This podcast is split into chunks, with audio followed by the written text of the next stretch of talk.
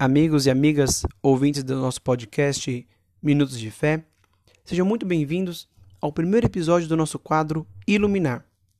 Hoje, no dia em que celebramos na Igreja Católica a Festa da Misericórdia, queremos juntos refletir um pouco sobre esse tema tão importante para compreender a Deus.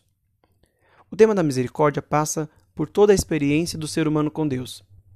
Já no Antigo Testamento, vemos inúmeros relatos onde Deus concede a manifestação da sua misericórdia, agindo diretamente na história.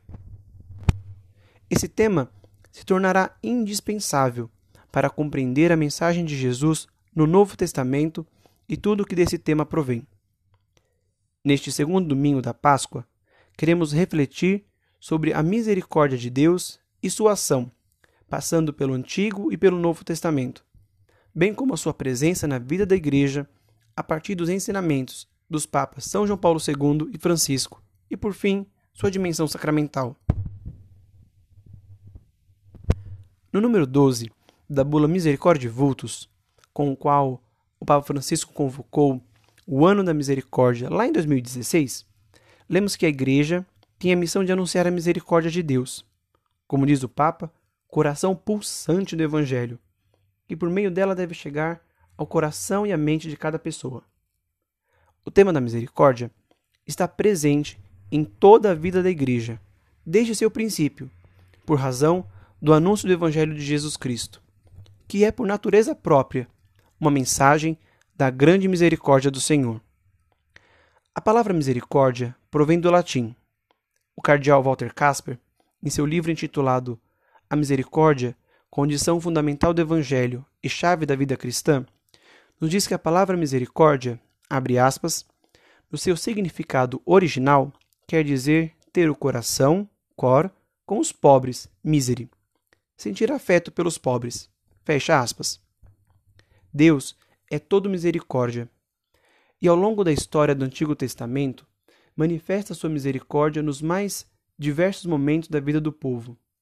Por exemplo, ao privar a vida de Isaac do sacrifício, ao resgatar o povo hebreu das mãos do Faraó, ao conceder ao povo que estava no deserto o maná, e em tantos outros acontecimentos. Mais ainda, nas parábolas, Jesus transmite a mensagem da misericórdia com uma pedagogia e delicadeza tão características que, que nos diz Leonardo Boff tão humano assim, só pode ser divino. Na carismática figura de São João Paulo II, o tema da misericórdia, seguindo já o desejo de São João XXIII, se alargou de maneira extensiva na vida da Igreja. Justamente por essa força da presença do tema da misericórdia no pontificado do Papa polonês, o novo milênio foi iniciado fundamentalmente na misericórdia. Vemos isso particularmente quando vemos que a primeira canonização do novo milênio foi a de Santa Faustina, uma santa mística polonesa que teve visões de Jesus misericordioso. E foi ela que nos revelou o desejo de Jesus de que o dia de hoje, segundo domingo da Páscoa, fosse um dia dedicado a festejar sua divina misericórdia. A misericórdia é necessariamente uma manifestação de Deus. E o então cardeal Ratzinger na homilia da missa que antecedeu o conclave de 2005, disse que, abre aspas, Jesus Cristo é a misericórdia divina em pessoa. Encontrar Cristo significa encontrar a misericórdia de Deus. Fecha aspas.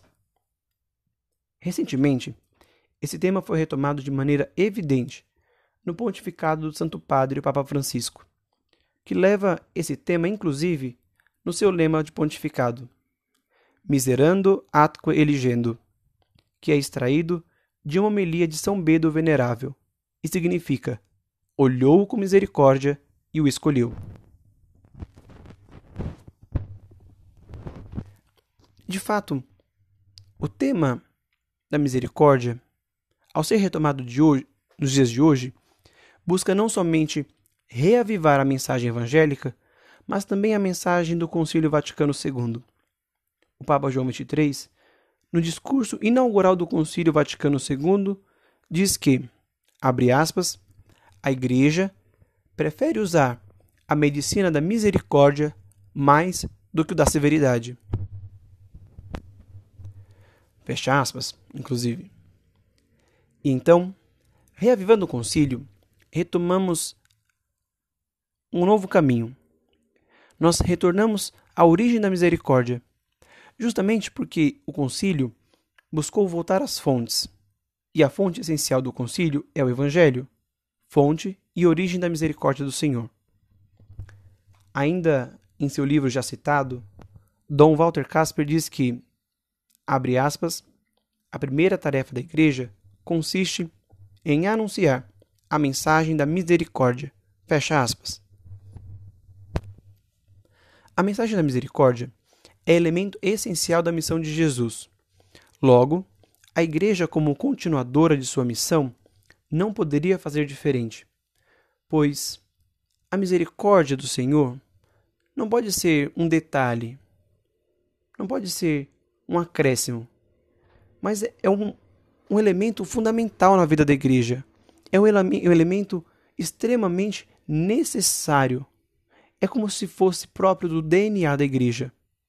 Por isso, a igreja precisa e deve manifestar sempre o acontecimento da misericórdia.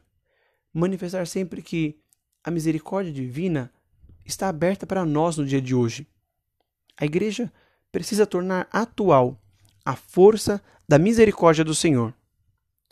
Ela precisa levar os fiéis, ainda hoje, experimentar a força da graça de Cristo Jesus. Deus alarga sempre a sua misericórdia, não poupando esforços, para que assim possa alcançar toda criatura, para que possa perdoar a todos. Pois, como nos diz o Papa Francisco, no número 2 da carta Misericórdia et Misera, abre aspas, o perdão é o sinal mais visível do amor do Pai que Jesus quis revelar em toda a sua vida. Fecha aspas. De diversas maneiras, o Senhor faz chegar a nós a sua misericórdia. Na vida da igreja, não só os relatos da Escritura manifestam a grande misericórdia do Senhor, mas de maneira particular o sacramento da penitência, que nós conhecemos como a confissão. No relato de João 20, 23, o Evangelho deste domingo, inclusive, nós vemos o próprio Jesus Cristo transmitindo, após a sua ressurreição, o poder de perdoar os pecados, compreendido pela Igreja como o sacramento da penitência, e transmitido pela imposição de mãos dos apóstolos e mantida pela sucessão apostólica até os dias de hoje. O sacramento da penitência é a visível manifestação da misericórdia do Senhor. Como nos diz o cardeal Casper no livro que nós já citamos, abre aspas, é como um segundo e cansativo batismo, não por meio da água, mas sim das lágrimas. Fecha aspas. Este sacramento é o momento em que o Senhor nos alcança de maneira muito íntima, muito particular, por intermédio do, do sacerdote. É o momento em que nós podemos sentir que Deus nos alcança, que Deus vem ao nosso encontro, que Deus olha o nosso coração e nos perdoa.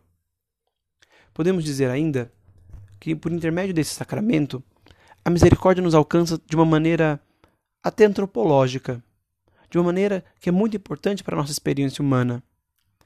Porque nós precisamos sentir uma presença física consoladora. Precisamos ouvir pessoalmente a voz de Deus. Isso se manifesta para nós de maneira muito particular, quando no sacramento da confissão nós ouvimos: Eu te absolvo de todos os seus pecados. Porém, não somente isso. É uma forma de sentir que estamos nos colocando nas mãos de Jesus, que age por meio do sacerdote. Peçamos hoje a Deus a graça de experimentarmos verdadeiramente a sua misericórdia em nossas vidas.